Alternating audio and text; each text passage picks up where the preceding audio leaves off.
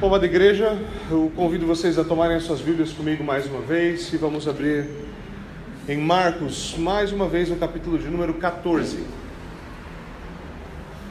Marcos, capítulo de número 14. Nós estamos na ponteira final do livro de Marcos, ah, ainda temos bastante coisa para ver, mas é onde nós estamos, capítulo 14.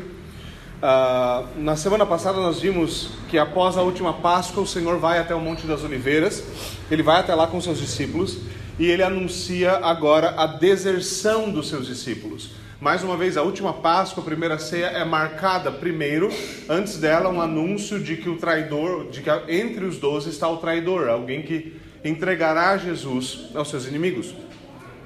Depois da Páscoa, há um anúncio, após a Páscoa, de deserção o pastor será ferido e as ovelhas se dispersarão. Tudo isso é parte do plano divino, naturalmente. Aquele que fere o pastor é o próprio Deus. O que acontece ainda assim é que nós estamos chegando no final. Jesus está perto de ser preso. Esse é o último momento de liberdade de Jesus, é o que nós veremos hoje. E os discípulos ainda não entendem. Eles ainda não entendem. No último, na última semana nós vimos exatamente isso. Jesus fala: olha, está escrito está escrito: o pastor será ferido, as ovelhas se dispersarão, vocês me deixarão sozinho, eu vou passar por isso sozinho, vocês não vão aguentar o tranco. E os discípulos insistiram em dizer: Não, eu sou bom. E nós vimos na semana passada, eu obviamente eu vou querer enfatizar isso várias vezes, porque é muito importante nós enfatizarmos isso. É um problema quando nós não pensamos que nós somos, nós achamos que nós não somos ruins o suficiente. Esse é um erro grave. Esse é um erro que, com os discípulos, está na nossa frente, está gritando com a gente. E se nós saímos de um texto no qual Jesus está falando para Pedro: Pedro, olha aqui, e você é Pedro aqui, eu sou Pedro aqui. Nós estamos lendo o texto, nesse texto nós estamos ali. E Jesus olha para a gente e fala: Olha, Pedrão, você não é tudo aquilo. Pedrão, você não consegue se sustentar. Pedrão, se eu não te sustentar, você cai. E eu estou falando que dessa vez você vai tropeçar e vai quebrar todos os seus dentes e quebrar seu nariz. Vai ser feio. E aí você dá uma de Pedrão e fala assim: Eu jamais farei isso, Senhor. Senhor, eu, vou, eu morro pelo Senhor. Todos podem te deixar, menos eu, Senhor. Eu não vou te deixar. Se você termina de ler esse texto e a tua conclusão final é: Eu jamais faria o que Pedro fez, Deus tenha misericórdia da sua alma. Há um problema quando nós imaginamos que nós não somos essas pessoas, que nós jamais faríamos isso. Há um problema, por quê? Porque é Jesus dizendo, você é assim. É Jesus dizendo, a Bíblia diz que você é assim. E do outro lado você dizendo, eu vou provar Jesus e a Bíblia errada. Só assim não. Veja, a gente pode até pressupor o mal sobre os outros. Deus nunca pressupõe o mal sobre a gente. Sabe por quê? Ele conhece a gente. Ele sabe do que a gente é capaz. E talvez você já se pegou algumas vezes. Ele está sendo bem honesto. Em situações que você olha para si mesmo e fala assim: Eu jamais imaginaria que eu faria tal coisa. Eu jamais imaginaria que eu teria pego dinheiro. Eu jamais imaginaria que eu estaria vivendo dessa forma. Eu jamais me imaginaria em tal situação imoral. Eu jamais, eu jamais imaginei que eu fosse capaz de tal coisa. E esse é um problema, você jamais imaginou. Jamais imaginou. Jesus apresenta essa realidade. E por que eu estou falando que é importante manter isso diante da gente? Porque nós estamos caminhando para a cruz junto com Jesus sermão após sermão. É esse caminho que ele está fazendo, o caminho da paixão. E quando nós olhamos para a paixão de Cristo, você pode, obviamente, ter visões bastante peculiares sobre a paixão, que são algumas delas, obviamente, horríveis, e achar que todo aquele sofrimento é terrível porque ele é apenas físico, ou coisas como essa. Mas o que é importante aqui é que quando nós olhamos para a cruz, ela parece terrível por si só. Ela parece terrível por si só. Porque ali o único homem inocente que já viveu está morrendo uma morte injusta. O único que não merecia estar ali. E isso parece ruim o suficiente, mas não é. Porque o que deve estar no pano de fundo da cruz é o meu e o seu pecado. O que dá sentido àquilo, o que torna aquilo realmente terrível é que aquilo só teve de acontecer porque eu e você somos pecadores. Por isso a cruz nunca faz sentido para quem não se arrepende. Porque lá ele não estava levando o seu próprio pecado, ele estava levando sobre si o pecado de muitos. Esse é um pano de fundo que nós devemos manter frescos na nossa mente, quando nós estamos olhando para a cruz de Jesus Cristo. Veja, o reino de Deus é paz, justiça e alegria no Espírito Santo. Não estou falando da depravação total para que nós vivamos todos tristes. Eu estou dizendo que a alegria que abunda verdadeiramente na vida cristã é uma alegria que jamais brinca, jamais nega, jamais fantasia sobre quem se é verdadeiramente. É uma alegria que sabe, sabe quem se é. Jesus deixa isso claro aos discípulos. É isso que vai acontecer. E como eles respondem? Jamais, Senhor. Eu jamais faria isso. Senhor, eu jamais te trairia. Eu jamais pecaria. Eu jamais te deixaria. Não? Jesus está tentando ajudá-los a entender quem são eles. E eles são incapazes de fazer isso ainda. Mas agora, Jesus terá de enfrentar essa angústia sozinho. E agora, veja, eles lembre-se do que eu falei na semana passada. Eles começaram a cair lá. Eles não caíram quando eles desertaram. Eles começaram a sua queda quando eles falaram: Eu jamais vou desertar. Aí começou a queda. Aí o chão estava pronto. Tá? Aí o chão estava pronto. Não foi só quando ele caiu, é quando o pé estava chegando da pedra, a coisa já estava começando a acontecer. Agora, aqui, é um lugar onde demonstra, nesse último texto, antes da prisão do nosso Senhor Jesus Cristo, é onde ficará muito claramente demonstrado a fibra, a força desses homens. Quanto esses homens são realmente aquilo, quanto a imagem que eles têm de si mesmos é verdadeira. Quão fortes eles são. E como nosso Senhor terá de enfrentar todas essas coisas realmente sozinho. Vamos ler o texto de hoje, Marcos mais uma vez, capítulo 14, o nosso texto estende-se do versículo 32 até o versículo 42, assim diz o Senhor. Então Jesus e seus discípulos foram para um lugar chamado Getsemane. E Jesus disse aos discípulos: Sentem-se aqui enquanto eu vou orar. Ele levou consigo, consigo Pedro, Tiago e João e começou a ficar aflito e angustiado. E ele lhes disse: A minha alma está profundamente triste numa tristeza mortal. Fiquem aqui e vigiem. Indo um pouco mais adiante, prostrou-se e orava para que, se possível, fosse afastado dele aquela hora. E dizia: Abba, que quer dizer Pai, tudo te é possível. Afasta de mim este cálice, contudo, não sejas o que eu quero, mas sim o que tu queres. Então voltou aos seus discípulos e os encontrou dormindo. Simão, disse ele a Pedro, você está dormindo? Não pode vigiar nem por uma hora. Vigiem e orem para que não caiam em tentação. O espírito está, o espírito está pronto, mas a carne é fraca. E mais uma vez ele se afastou e orou, repetindo as mesmas palavras. E quando voltou de novo, os encontrou dormindo, porque seus olhos estavam pesados. Eles não sabiam nem o que lhe dizer. Voltando pela terceira vez, ele lhes disse: Vocês ainda dormem e descansam? Basta, chegou a hora. Eis que o filho do homem está sendo entregue nas mãos dos pecadores. Levantem-se e vamos. Aí vem aquele que me trai. Amém. Senhor, nós te damos graças pela tua palavra e oramos para que ela nos seja por alimento, nos seja por esperança, que ela cure as nossas feridas, que ela fortaleça a nossa alma, que ela exponha as nossas fraquezas e nos ajude.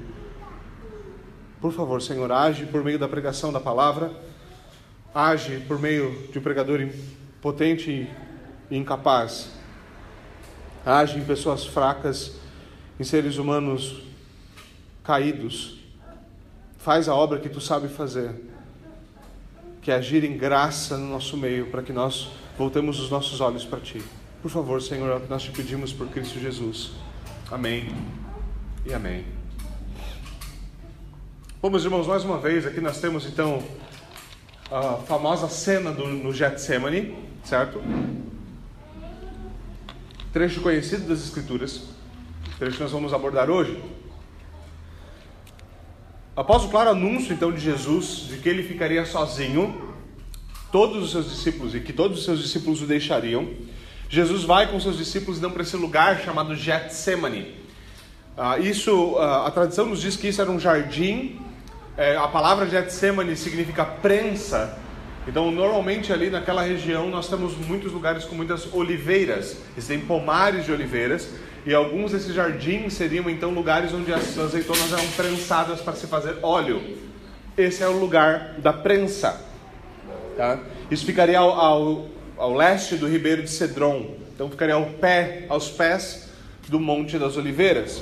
Esse é o novo cenário. Jesus está com os seus discípulos Judas não está ali, mas está com alguns deles ali no Getsemane, certo?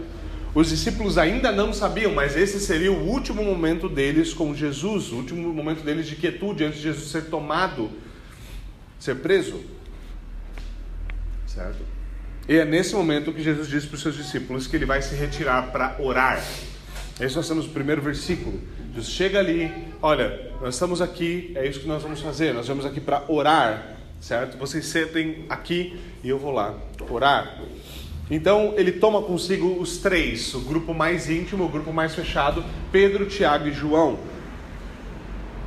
Ele, ele pega esses três e toma consigo. Há algo muito interessante, eu, eu faço esse tipo de menção, eu sei que no sermão muitas vezes parece mais uma aula, mas eu faço essas menções para sempre ajudar, para que nós sejamos ajudados a ler as Escrituras com os olhos bem abertos. Porque é interessante a menção de Pedro, Tiago e João orando distintamente com Jesus agora no Getsemane. Getsemane, veja, o nome é muito apropriado. Jesus está sendo prensado. Ele está sendo prensado. Ele está em aflição. É isso que o versículo 33 disse. Ele começa a se sentir tomado de pavor e de angústia. Nós vamos explorar o que significa, mas veja, ele está no lugar certo. Jesus está no lugar certo. E dessa vez ele está mais uma vez com esses três discípulos. Agora, qual é a última referência que nós tivemos em Marcos desses três discípulos com Jesus em algum lugar retirado sozinho? O Monte da Transfiguração. Então você tem um paralelo muito, muito peculiar aqui. Por quê? Porque esses três discípulos foram aqueles que foram escolhidos por Jesus para ir no Monte da, da Transfiguração. Eles subiram o Monte da Transfiguração e viram a glória de Jesus Cristo, pré-figurada. Ele sendo exaltado pela lei e pelos profetas, lembra? Agora eles estão de novo com Jesus, mas agora eles não vão ver glória. Eles não vão ver glória prefigurada, eles estão vendo aflição. Eles contrastam, eles veem as duas coisas. As duas coisas de maneira muito significativa. É isso que ele faz.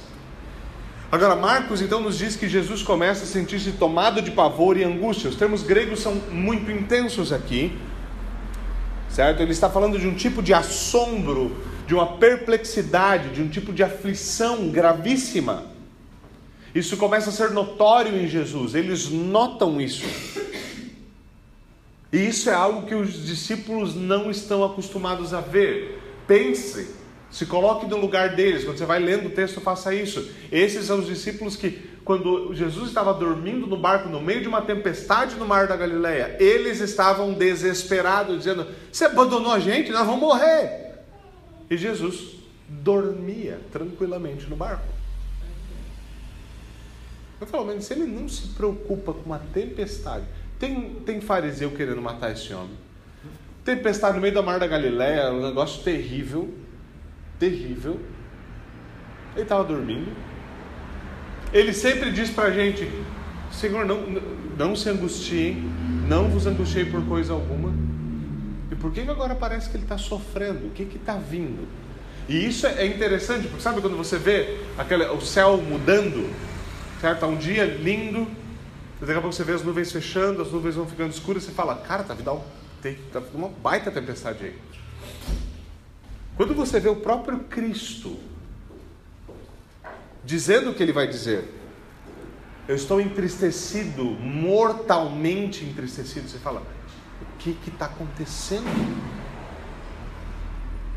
O que está acontecendo?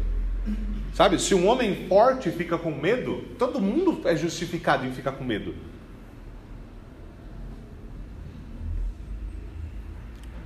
Os discípulos, esses que viram Jesus transfigurado, são agora, são agora aqueles que estão vendo Jesus angustiado. Angustiado. Eles viram um relance da glória e agora eles estão diante da sua agonia. E Jesus então se volta, versículo 34 diz a eles: A minha alma está profundamente entristecida, ou mortalmente entristecida. Eu quero que vocês fiquem aqui e vigiem. Fiquem aqui de guarda. Isso é interessante, porque, veja, quando Jesus diz isso, ele está dizendo: A minha alma está profundamente triste. Ele está dizendo: É como se eu estivesse cercado por tristeza. De todos os lados, o que eu tenho diante de mim é tristeza. Lucas, o médico, nos diz que essa aflição do Getsemane é tamanha que ele suou grandes gotas de sangue. Esse é o tipo de aflição. Essa é uma, muitos associam isso ao que hoje é diagnosticado como hematidrose, certo? Então, você tem uma situação de tensão, uma situação de angústia, de aflição ou de eh, esforço tremendo, e isso pode acontecer, você pode vir a, a suar gotículas de sangue. Jesus estava realmente aflito. O próprio local, de novo, Getsemane, era uma prensa. Ele estava sofrendo. Ele estava sofrendo mortalmente. Aqui, eh, essa, esse, esses, os termos usados nesse versículo fazem ressoar o Salmo 42 e 43. Por que você está abatido, a minha alma? Por que você está abatido, a minha alma? Por que você se perturba dentro de mim? Jesus está nessa condição. Nessa condição. Agora, talvez você mesmo, aqui sentado me ouvindo falar, você está assim, mas peraí, se Jesus fala que a gente não pode ser angustiado e aflito, como é que ele está angustiado e aflito? Ou se ele era Deus, por que, que ele ficou angustiado, filho? Porque Deus não, não fica assim. Não era ele o filho de Deus? Não era Jesus o filho de Deus? Ele não confiava no Pai? Ele não confiava em Deus Pai? Qual o motivo de tamanha angústia? Curiosamente, muitas vezes nós temos ah, o antigo modelo grego ou romano ideal de uh, da ideia de ousadia diante da morte. Certo? Você talvez uh, a ideia de algum filósofo grego, ou você tem os romanos com, o seu, uh, com as suas filosofias peculiares em relação a como você deve ser, ser sério diante da morte. Falo, não, morte tranquilo, todo mundo morre. Fazer o quê? Todo mundo morre. Não, eu vou morrer, vou receber minha morte com alegria. Eu sou um guerreiro, vou para a morte. Morrer na batalha é uma glória. E Jesus não parece esse ideal. Isso não parece ideal de, meu, a morte vai ser algo magnífico. E qual é o problema com, quando nós temos essas dúvidas, essas perguntas? O problema é normalmente a perspectiva com a qual nós estamos encarando o que Jesus está vivendo. Nós não podemos olhar para o que Jesus está passando aqui como medo da morte, angústia porque ele tem medo de morrer, como um tipo de insegurança sobre o que vai acontecer. Não é isso que está acontecendo. Se nós lemos o texto assim, Jesus é fraco como nós. Mas não é isso que está acontecendo. O problema é que não é medo da morte. A cruz não era o Covid do primeiro século. Você não estava com medinho. Muito menos pensar que o que está acontecendo ali ou acontece na cruz, que a grande chave para entender isso é entender a gravidade do sofrimento físico. Talvez você tenha assistido Paixão de Cristo, talvez não, talvez tenha assistido alguma outra produção sobre a paixão de Jesus. E você tenha percebido quão bem esses filmes tentam capturar o aspecto físico, porque obviamente o, filme não consegue transmitir muito mais do que isso, certo? Com as imagens. Muitas vezes nós somos ludibriados por isso. Ele sofreu, ele foi torturado, ele foi... mas veja, mártires existiram a, a, a história inteira. Tem mártires na história da reforma que morreram queimados, uma morte terrível, porque você é consumido pela sua própria gordura, e eles morreram cantando salmos. Você fala, esse cara é macho. Mas se não fosse pelo sacrifício desse aqui, aquele nunca poderia ter morrido com esperança. A questão é entender que a morte de Jesus não é só uma morte, não é só um homem morrendo. Não é aflição física. Jesus está se preparando para o momento final do seu ministério, o momento no qual os pecados do povo de Deus serão imputados a ele e levados sobre o madeiro, e onde ele deverá ser o sacrifício expiatório. O que está acontecendo aqui é substituição penal. Não é um homem caminhando para a morte, é um substituto, um expiador, um sacrifício andando. Essa é a chave para entender o que está acontecendo aqui. Você consegue, e, e vamos trazer isso para um nível bastante pessoal, para ver se isso faz sentido para a gente. Se você tem consciência de você como pecador, qualquer consciência de si mesmo como pecador, você consegue imaginar-se tendo de responder por todos e cada um dos seus pecados diante de Deus? Você consegue se imaginar com segurança fazendo isso? Com ousadia? Você consegue se imaginar metendo o pé na porta, entrando diante do seu tribunal e falando: Eu vim aqui responder pelos meus crimes? Talvez você tenha assistido, né, certo? A, a, a, a série do, do, do. A série da Marvel. Fala do justiceiro e quando ele vai ao tribunal e ele é todo machão no tribunal, ele fala: Fui eu, eu que matei todo mundo. Talvez você ache que você vai, vai ser assim. E se você acha isso, eu sinto muito, você tem sérios problemas. Mas se você tem alguma noção da sua pecaminosidade, imagine-se ajoelhado diante de um Deus Santo, dizendo: Eu vim aqui responder pelos meus pecados. Eu vim aqui dar contas, prestar contas ao Senhor de quem eu sou, de quem eu fui, do que eu faço, do que eu fiz. Eu estou aqui para enfrentar o justo juízo por quem eu sou.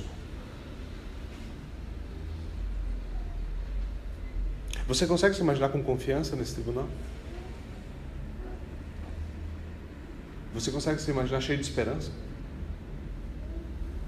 Agora você Mude a imagem ligeiramente. Imagine, imagine como seria prestar contas de cada pecado, de cada infração já cometida por todo o povo de Deus em toda a história. Apresentar-se como um substituto de eu, de você e de todos os eleitos em toda a história. Jesus assumir sobre si toda essa responsabilidade como substituto penal e apresentar-se diante de Deus para dar contas e receber em si, no seu corpo e na sua alma, a punição devida por todos aqueles pecados. Agora, e assim, o que essa angústia significa começa a ficar um pouquinho mais claro um pouquinho mais visível. O seu sofrimento se dá pelo fato de que o que eu e você deveríamos suportar por toda a eternidade como punição pelos nossos pecados foi derramado inteiramente sobre ele na cruz. Essa é a proporção da coisa.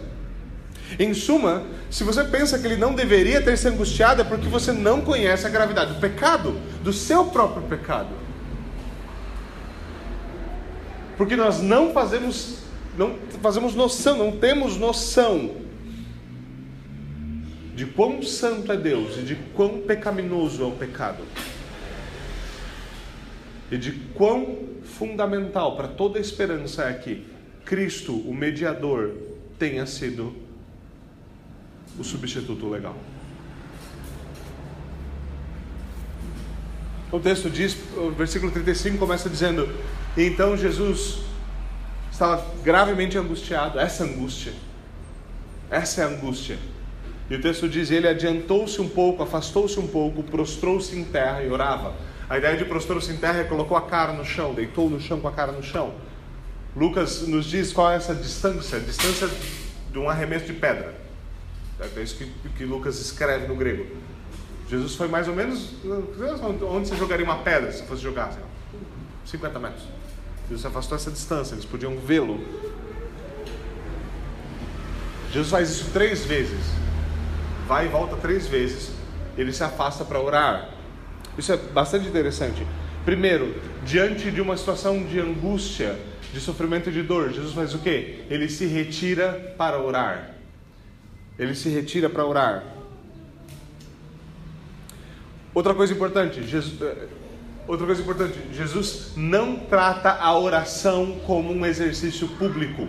A oração é um exercício privado. A oração é um exercício privado. Várias vezes no seu ministério, Jesus se retira para orar sozinho. E quando ele vai nos instruir sobre oração, ele fala: Você vai no teu quarto, no teu íntimo e você ora. Isso é algo importante. Jesus não fazia da oração espetáculo. E você pode os poucos trechos de oração que a gente tem de Jesus nas Escrituras são um espetáculo. Então, para ele, toda oração pública seria um espetáculo. Ele faz questão de deixar claro: isso deve ser algo privado.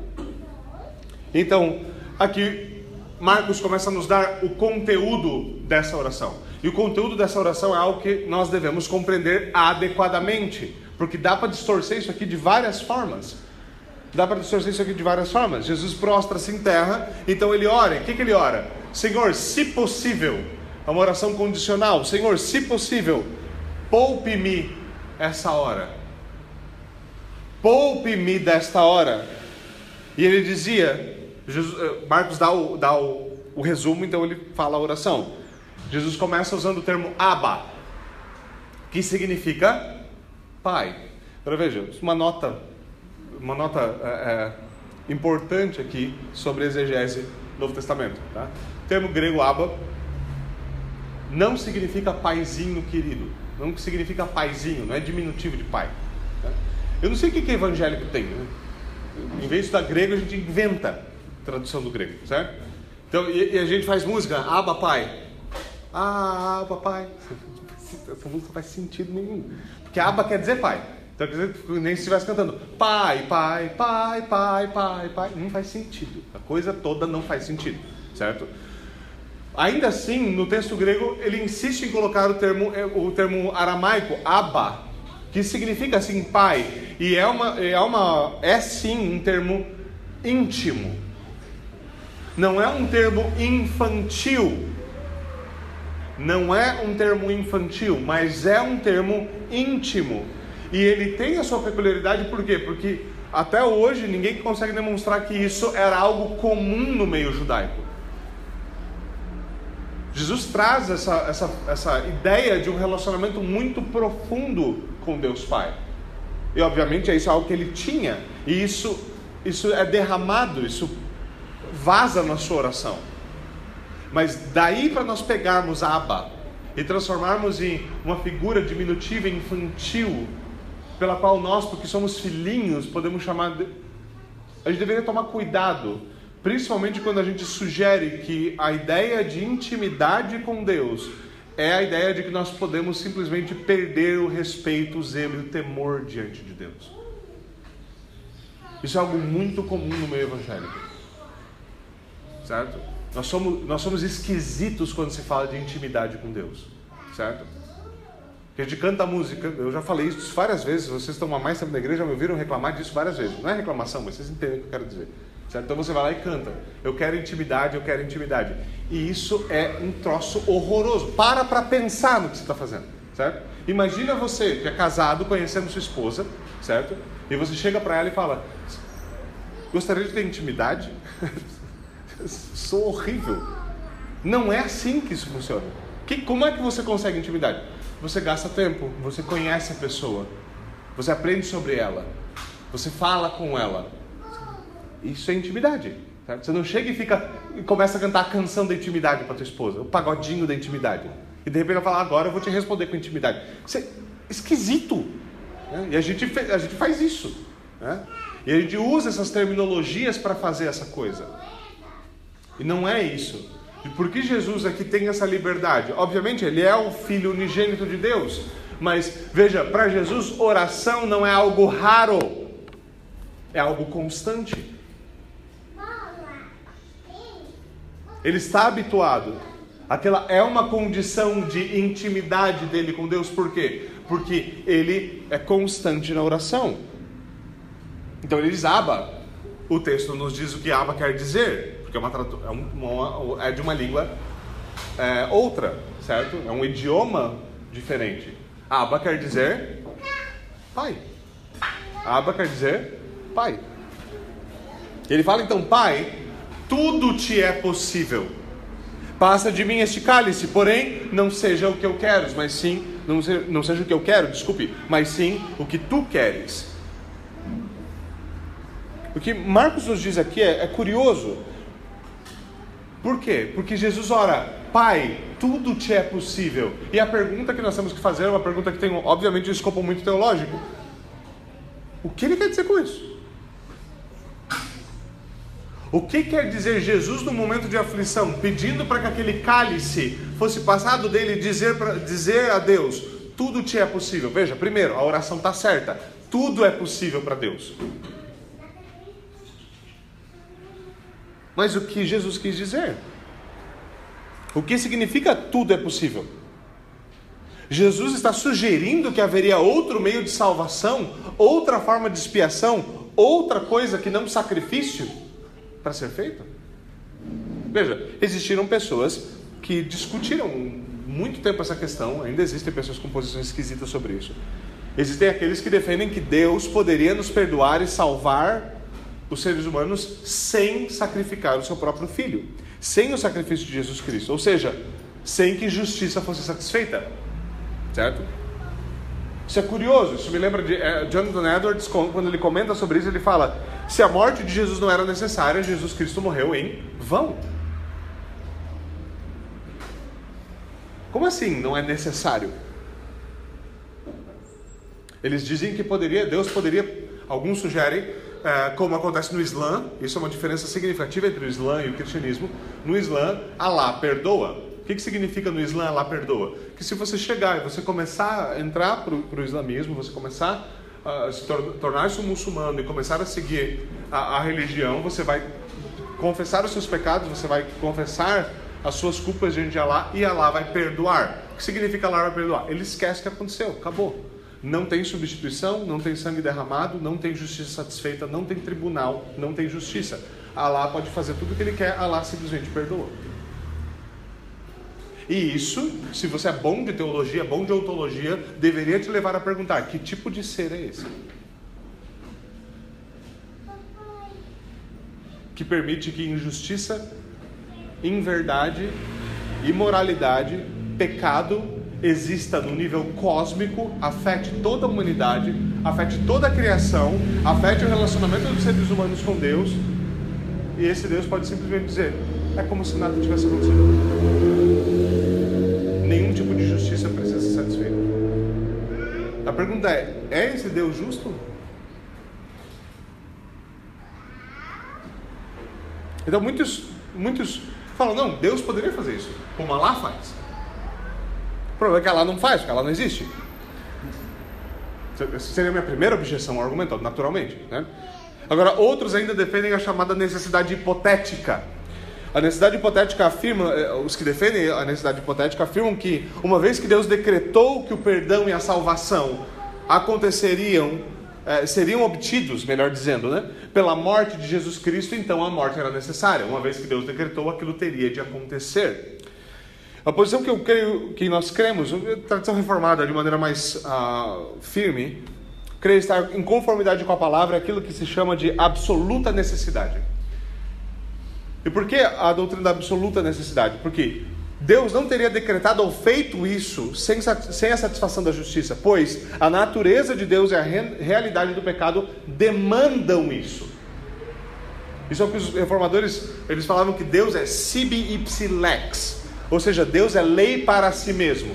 Certo? Quando você volta, uh, você volta para a história, uh, para a história do período medieval, Você tinha a ideia de que Deus era ex-lex, basicamente Deus uh, não tinha nenhuma lei sobre ele, certo? Deus está acima da lei. E você tinha a outra ideia de que Deus está completamente sujeito à lei. Os nominalistas e os realistas, certo? E a reforma protestante apresentou uma resposta a isso, dizendo: não, Deus é lei para si mesmo, não existe uma lei acima de Deus. Por que não? Porque isso era um problema teologicamente. Porque se existe um padrão moral acima de Deus, aquele padrão é superior a Deus. Deus não é justiça e bondade e misericórdia em si mesmos. Ele é essas coisas porque ele vive de acordo com um determinado padrão. A pergunta é: quem estabeleceu aquele padrão? Aquela pessoa é Deus. Então há um problema aí. A ideia de que Deus não tem qualquer ligação com a lei também é problemática, que é o ex lex pleno. Né? Então a resposta da reforma foi ipsi, uh, uh, sibi ipsi lex. Ele é lei para si mesmo, ou seja, a lei é uma reflexão, uh, um reflexo, desculpe, a lei é um reflexo do caráter de Deus. Deus nos dá a lei como Ele dá, porque é assim que Ele é. Porque é assim que Ele é. E segundo a lei de Deus, o salário do pecado é a morte. Então, a natureza que pecou deve ser a natureza que deve receber a punição pelo pecado. A pergunta: por que o Filho de Deus teve de se fazer homem? A resposta é: porque um homem deveria pagar pelo pecado dos homens. Porque o Filho de Deus, porque um homem não fez isso? Porque um homem não suportou a justa ira? Porque um homem não foi substituto? Porque esse substituto deveria ser perfeito, sem pecado, e ele deveria ser Deus para que ele pudesse suportar o peso pelo pecado dos homens. Era necessário que o mediador fosse perfeitamente Deus e perfeitamente homem. Isso é uma novidade. Isso é algo que é discutido na igreja, desde Anselmo elaborou isso com Cur Deus Homo, uma, uma das obras, obviamente, mais importantes sobre esse tema, se chama Cur Deus Homo. Por que um Deus homem? Por que um Deus homem? E Anselmo vai responder essa pergunta dizendo: por isso. Porque a natureza que pecou deve receber a punição pelo pecado. Por que isso? Porque o pecado não é uma simples dívida monetária. A gente entende como dívida monetária funciona, certo? Então eu devo, eu devo para uma família aqui 10 mil reais, certo? Graças a Deus não, mas imagina comigo, certo? Imagina comigo. Então eu devo para uma família 10 mil reais. Como funciona uma dívida monetária? Qualquer pessoa, não importa se é bandido, não importa se é se é, se é preto, branco, careca, cabeludo, não importa nada. Não importa se ela tem ligação comigo, se ela gosta de mim, se ela é pura, se ela não é pura, se ela é crente, se ela não é crente. Não importa nada. Se qualquer pessoa vier para o meu credor, para a família para quem eu devo, e falar: está aqui os 10 mil da dívida do pastor Tiago, a dívida está quitada. Acabou. Certo? Acabou. Dívidas monetárias são quitadas assim. Não interessa de onde vem o dinheiro, quem efetua o pagamento. Interessa que o valor é pago. O, o foco é o que? O valor, o pagamento, certo? É isso. Essa é a realidade. Independente de quem faça o pagamento. Agora, o pecado, ele não é uma dívida monetária. O pecado é um crime pessoal, é uma violação contra o Deus pessoal. É algo relacional. Você quer ver? Você sabe muito bem da diferença. Se você é, pegou o dinheiro de alguém, você está devendo dinheiro para alguém, você vai lá e paga, beleza, tudo está resolvido. Agora você sabe muito bem que se você, por exemplo, fez alguma coisa que magoou, chateou, entristeceu sua esposa, e você chegar depois, em vez de pedir perdão, em vez de ser gentil, em vez de buscar consertar as coisas, simplesmente pegar uma nota de 100 reais e entregar para ela e virar as costas, não vai resolver. É possível que ela compre um porrete com 100 reais e tenha uma surra. E não vai ser de todo irracional a resposta dela. Se ela for realmente esperta, ela vai ficar com 100 reais e vai continuar esperando ou mais 100 reais ou o perdão vir de uma vez por todas. Né? Porque ofensas pessoais não se resolvem monetariamente. A justiça de Deus demanda que o pagamento seja feito da forma adequada. Já parou para pensar por que, Hebreus fala? Porque o sangue de bodes e carneiros não pode perdoar pecados. Por quê? Porque os pobrezinhos dos bodes do carneiro não pecaram contra um Deus santo.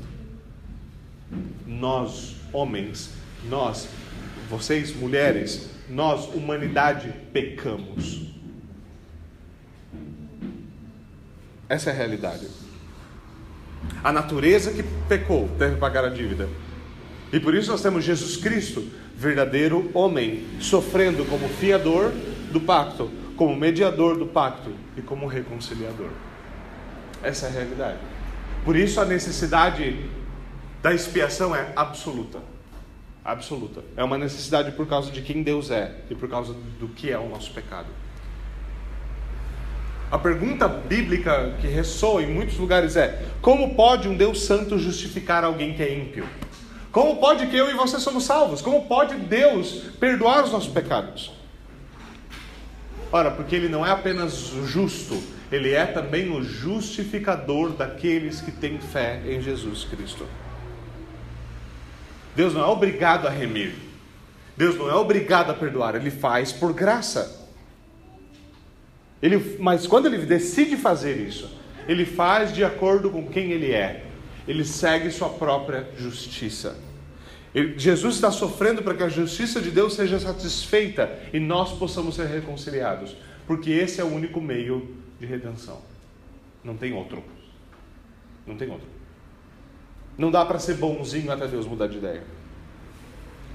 Mas além disso, a sua oração continua. Ele diz: Passa de mim esse cálice. Mais uma vez, muitos compreendem o que Jesus diz aqui como de uma forma um tanto quanto peculiar. Primeiro, parece que Jesus, o Filho de Deus, está querendo desobedecer. Isso aqui não é verdadeira sujeição. E outros ficam sem resposta. Como é que eu vou explicar isso aqui? Uma, das, uma das maneiras mais curiosas melhores maneiras, talvez, que eu encontrei para entender isso foi, foi no, no livro do Hugh Martin.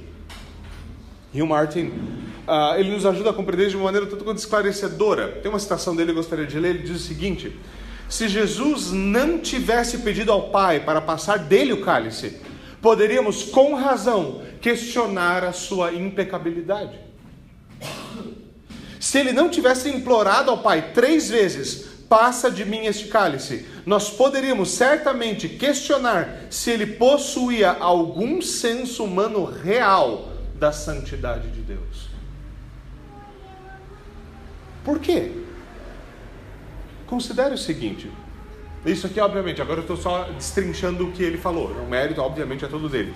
Em dia que todo mundo caça plágio, eu não vou nem ousar, certo? E eu não sou tão brilhante, infelizmente, ele era. Né? O que Martin está sugerindo para a gente aqui? Pense, considere o seguinte, ou pense o seguinte, faça a seguinte imagem mental. Jesus Cristo, desde a eternidade, segundo sua natureza divina, desde a eternidade, e sua natureza humana, desde o seu nascimento virginal, tudo que ele conheceu, a única coisa que ele sabia era o sorriso e o favor de Deus sobre si. Ele nunca, até aqui, ele nunca conheceu nada senão o sorriso e o favor de Deus. Todas as vezes que Deus Pai se manifesta em relação a Jesus é, é dito o quê? Eis o meu filho amado, em quem eu tenho prazer, em quem eu me comprazo. É só isso que Jesus conhece. É só isso que ele conhece. Ele não conhece nada além disso. Todo o relacionamento dele com o Pai é de amor eterno, perfeito, e sorriso eterno e perfeito, e favor eterno e perfeito. Nada impedindo a fruição do Espírito entre Pai e Filho em perfeito amor. Nada, nada. Agora você imagina ele sendo colocado diante de uma situação em qual ele vai ter de sair da posição do favor e do sorriso de Deus para por minha causa e sua causa, ter de enfrentar a ira de Deus e o abandono de Deus na cruz por causa dos nossos pecados. O que você oraria?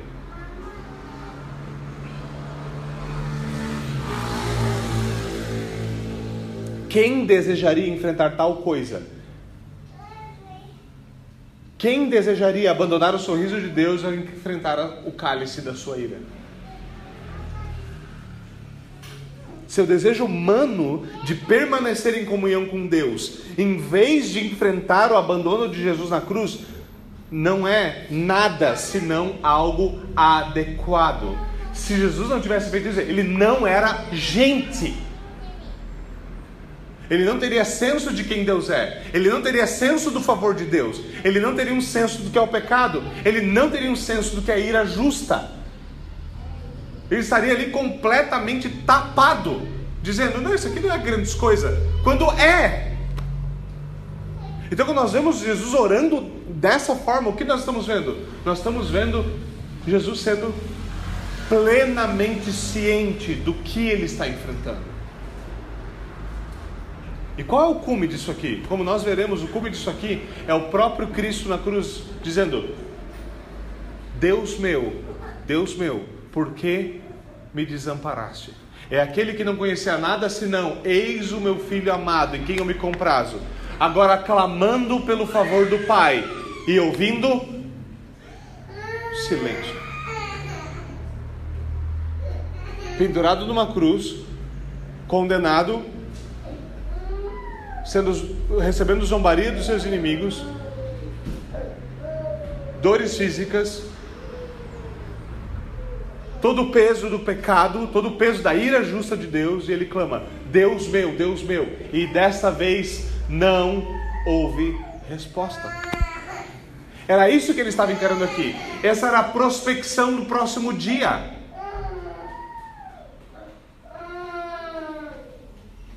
E é diante disso que ele ora: Senhor, se for possível, passe de mim esse cálice. Aí faz sentido? Então o texto continua, versículo 36, parte final, ele diz: Porém, não seja o que eu quero, e sim o que tu queres. Note ainda que a oração de Jesus aqui ela é condicional. Ele não está dizendo, Senhor, faça isso e acabou. Naturalmente, Jesus tem uma natureza humana, uma natureza divina, unidas em perfeita união em uma única pessoa. Ele ora aqui, mas toda a sua realidade, toda a pessoa está sujeita. E ele ora como ele mesmo nos ensinou a orar.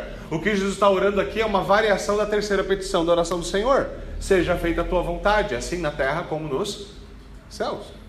É isso que ele está orando. Senhor, seja feita o que tu queres, não o que eu quero. É uma variação da oração. Ou seja, apesar da terrível, realidade diante dele, em sua natureza humana, o filho sempre se sujeitou plenamente à vontade do Pai. Isso é algo fundamental sobre a oração. Jesus aqui nos mostra qual é a natureza da oração. Ele estava diante de aflição, ele estava diante de um terrível prospecto, mas ele ora dizendo: Seja feita a tua vontade, não a minha. Jesus nos mostra que nós não oramos por causa de Deus, nós não oramos para mudar a Deus, nós não oramos para tentar a nossa sorte. Nós oramos não porque Deus vai mudar, nós oramos porque a oração nos muda. Nós não oramos para que Deus se adapte a nós, nós oramos para que Deus faça com que nós nos adapta, adaptemos à Sua vontade. Nós precisamos aprender, não Ele. Não Ele. Algumas pessoas, e, e é curioso, mesmo no meio reformado, às vezes você ouve as pessoas dizendo o seguinte: Eu não sei por que a gente ora se Deus é soberano. Ué, mas a oração foi dada para Deus? É para o bem dele ou é para o teu? Você é soberano? Não, é por isso que você ora. Porque você ora a um Deus soberano. Você não ora por um Deus soberano. Você está orando por Deus. Deus abençoa Deus. Essa oração é estúpida. Notoriamente. Você ora, Deus, tu és soberano, eu não sou. Se for da tua vontade, concede-me isso. O Senhor prometeu, porque o Senhor é soberano, o Senhor pode fazer. Cumpre, Senhor. Senhor, eu não sei o que o Senhor vai fazer, mas eu peço que o Senhor me ajude a aceitar a tua vontade, a me sujeitar ao Senhor, sem murmuração, sem blasfêmia. Nós oramos por nós, a oração foi dada por nossa causa. Deus não precisa orar. E Jesus demonstra isso aqui: seja feita a tua vontade. O prospecto é terrível, mas ele ora: seja feita a tua vontade, não a minha. Seja o que tu queres, não o que eu quero. Então, finalmente, a parte final do, do texto, né? Jesus volta e encontra Pedro. Jesus, Jesus escolhe Pedro para pegar. Os três estavam dormindo. Mas lembra quem que foi o último machão? Não sei se você já viu no, no, no, no YouTube, na internet, você encontra esses vídeos de é, machões levando a pior, certo? Esses vídeos são sempre muito satisfatórios, né? Porque aquela pessoa que foi lá, provocou, provocou, provocou a briga, e daí quando a briga realmente acontece, essa pessoa apanha. Aí você fala assim, viu? Ninguém mandou mexer com quem tá quieto, certo? E aqui Jesus, Jesus comicamente faz isso. Né? Não era uma situação cômica, óbvio, nós sabemos muito bem o que estamos falando. Mas é curioso que Jesus faça isso. Pedro era o cara que falou: ainda que todos te abandonem, eu não te abandonarei. Se necessário, eu morrerei pelo Senhor. Pedro, eu pedi para você vigiar, você está dormindo? O cara não consegue ficar acordado. Esse é o cara que vai morrer por Jesus. Esse sou eu e você. O cara não. Senhor, meu olho está muito pesado. Jesus convidou você para carregar uma cruz. Você não consegue manter o olho aberto. Sério. É sério, Pedrão. Simão, você está dormindo? Você não conseguiu ficar uma hora acordado. E isso, isso é sempre a dificuldade de você ter um banquete, certo? Com vinho e cordeiro e depois tentar ficar acordado até tarde não funciona. Certo? Não funciona. Ore antes disso, não depois. Certo? Ore antes disso. E Pedro é pego como? Eu pego no seu contrapé totalmente. Ele não conseguiu vigiar nem por uma hora. Jesus diz: Veja, vigiem, orem, para que não caiam em tentação. O espírito está pronto, mas a carne é fraca. E retirando-se de novo, Jesus orava as mesmas palavras. O texto diz: Jesus ele fazia aquilo que ele ensinava, certo? Ele falava: olha, persistência na oração é algo importante. O que ele está fazendo? Sendo persistente na oração. Ele está orando. Jesus exorta mais uma vez: vigiem para que vocês não caiam em tentação. Aqui há muita discussão sobre o que Jesus quer dizer quando ele fala: o espírito está pronto, mas a carne é fraca. Uma das possibilidades é que Jesus está falando: eu sei que vocês têm todo esse negócio de eu ser fiel ao Senhor, mas quem são vocês? Vocês são gente de carne. Alguns acreditam que Jesus estava falando de si mesmo também. Certo? Não acredito que seja adequado aplicar isso, porque ele está exortando eles aqui. Jesus está falando que a carne dele estava despreparada para o sacrifício. Nenhuma carne está preparada para o sacrifício. Não faz sentido o comentário, mas Jesus retira, ora, versículo 40. Quando ele volta, o que acontece? Ele encontra eles dormindo de novo. Esses são, esses são os discípulos fiéis. E esse é o Jesus Cristo que tem de enfrentar tudo isso sozinho. Eles ficavam sem, que, sem ter o que responder. O que você vai responder? Jesus fala para você vigiar, você dorme. Que que você, qual é a desculpa que você dá? Os olhos deles estavam pesados. Isso aqui lembra, me lembrou, à medida que eu estava estudando o texto, me lembrou curiosamente de um, de um outro episódio bíblico no qual acontece algo similar. É diferente, obviamente, mas é, é tem essa conotação peculiar, que é quando, se eu não me engano, Gênesis 17, Abraão, ah, Deus aparece a Abraão para estabelecer o pacto com Abraão. Então, como os pactos, os pactos não eram feitos, não eram assinados, né? o pacto era um tipo de contrato, e é um tipo de contrato, ah, os pactos não eram assinados, os pactos eram cortados. Então você cortava um pacto. Como é que o pacto era cortado? Você fazia a promessa, você tinha as promessas, aquilo que você receberia, como no contrato, e você tinha os seus deveres, aquilo que você teria de fazer, certo? Então, normalmente, na época, no Antigo Oriente Médio, o que fazia? Você pegaria animais, você cortaria esses animais no meio e colocaria metade aqui, metade aqui, metade aqui, como se fosse esse corredor com animais de frente um para o outro, um encarando o outro. E você então e a pessoa com quem você se pactuou, vocês dariam a mão e passariam por entre esses animais. E o que isso significava era: se nós não cumprirmos as palavras desse pacto, o que aconteceu com esses animais tem que acontecer com a gente. Essa cerimônia acontece com Abraão. Tá? Isso é assim que pactos eram cortados no Antigo Oriente Próximo. E quando isso acontece, Deus fala: Eu vou fazer um pacto com você, Abraão. O Abraão fala: Como é que eu vou saber que a promessa vai se cumprir? E Deus fala para Abraão: Vamos cortar um pacto. Vamos cortar um pacto. E aí os animais vão lá, são cortados, eles são colocados um de frente para o outro. E então Abraão dorme. Ele dorme. Quando Deus estabelece o pacto, apenas, apenas a, pre, a, presença de Deus está passando sozinha entre os animais cortados. Abraão está dormindo. Deus está comunicando com clareza: isso aqui depende de mim. Eu sou o Deus do pacto. Eu sou o Deus da aliança. Isso não depende de você. E convenhamos, se dependesse de Abraão, assim como se dependesse da gente, o pacto estava lascado. Nós somos Abraão. Pior, nós somos Pedro, Tiago e João, não no barquinho, no jardinzinho, dormindinho. Essa é a realidade. Versículo 41 e 42. Jesus volta então pela terceira vez.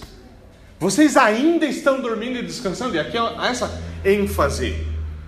Vocês ainda estão morrendo. Vocês ainda estão dormindo, desculpe, e descansando. Ele diz: chega, basta. O que está dizendo aqui? Ah, acabou. Acabou. É, aqui o que nós temos é, é curioso. Não? É curioso, porque o que nós temos aqui é aquilo que chama-se na, na, na, de filmes de cliffhanger, certo? É quando você é, essa suspensão assim que tem no final do, do, daquele episódio da série que você está assistindo, sabe? Que acontece a pessoa está pendurada pela mão no penhasco e é o, é o, é o personagem principal. Sabe o personagem principal não vai morrer, mas Sabe, dá aquela coisa, você fica na ponta da cadeira esperando o que vai acontecer. Você fala assim: ah, vou ter que assistir pelo menos 10 minutinhos do próximo episódio só para ver o que vai acontecer. É isso que está acontecendo aqui. Certo? Marcos nos deixa exatamente nisso. Jesus fala: basta, basta. Agora chegou a hora, chegou o momento. Agora o filho do homem será entregue nas mãos dos pecadores. Levantem-se e vamos embora. O traidor está vindo. Ele está à distância de um braço. E você fica, e agora o que vai acontecer? E é isso. Mas Jesus diz: basta. Esse é o gancho de suspense. Chegou a hora. Chegou a hora. Que hora? Jesus foi e orou as três vezes. Sua oração foi respondida. Ele havia orado: Senhor, se for possível, passa de mim esse cálice. Qual foi a resposta? Não. Não.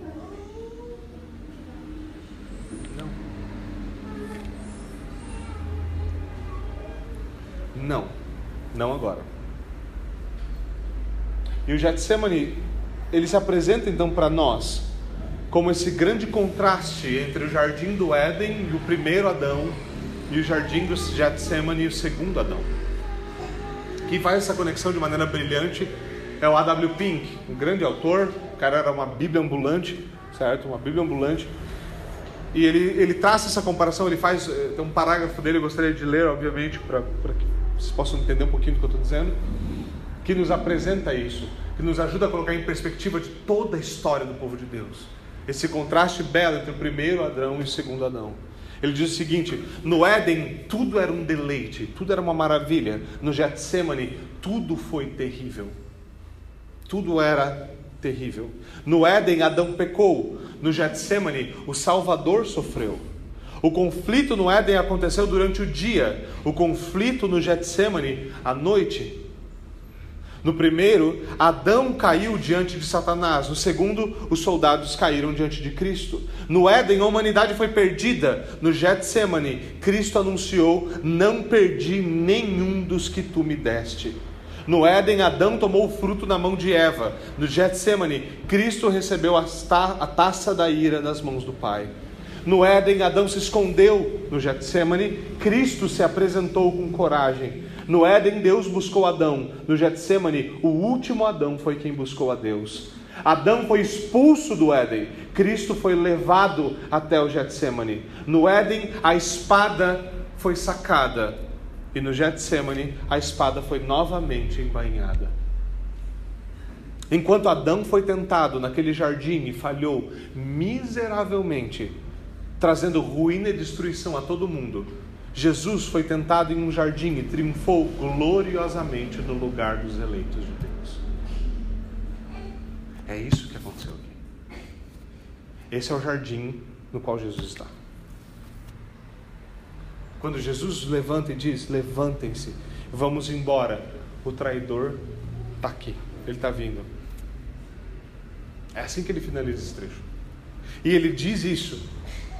Ele suportou tudo isso para que eu e você, aqueles traidores que estavam com ele dormindo, você imagina eles com ramela no olho, olho inchado, bocejando, ouvindo: chega, chegou a hora, levanta-se e vamos, o traidor está vindo. Ele fez isso por eles, ele fez isso por nós, para que nós, nós que somos traidores, nós que somos esses homens fracos, nós cuja carne é fraca, pela fé nele, possamos novamente nos aproximar de Deus. Ele foi abandonado para que nós possamos ser reconciliados, não mais como traidores, mas como homens e mulheres justos e reconciliados com Deus por meio da fé em Cristo Jesus. Vamos até o Senhor em oração.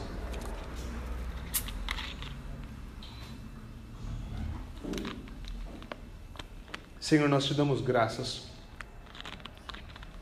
Te damos graças pelo segundo Adão nosso substituto, nosso Cristo, mediador, fiador do teu pacto, nosso reconciliador. Nós glorificamos o seu glorioso nome acima de todo nome.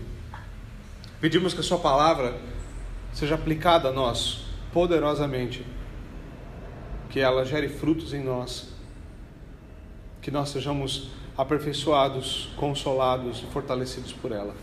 Por favor, Senhor. Nós oramos em nome de Jesus Cristo. Amém e amém.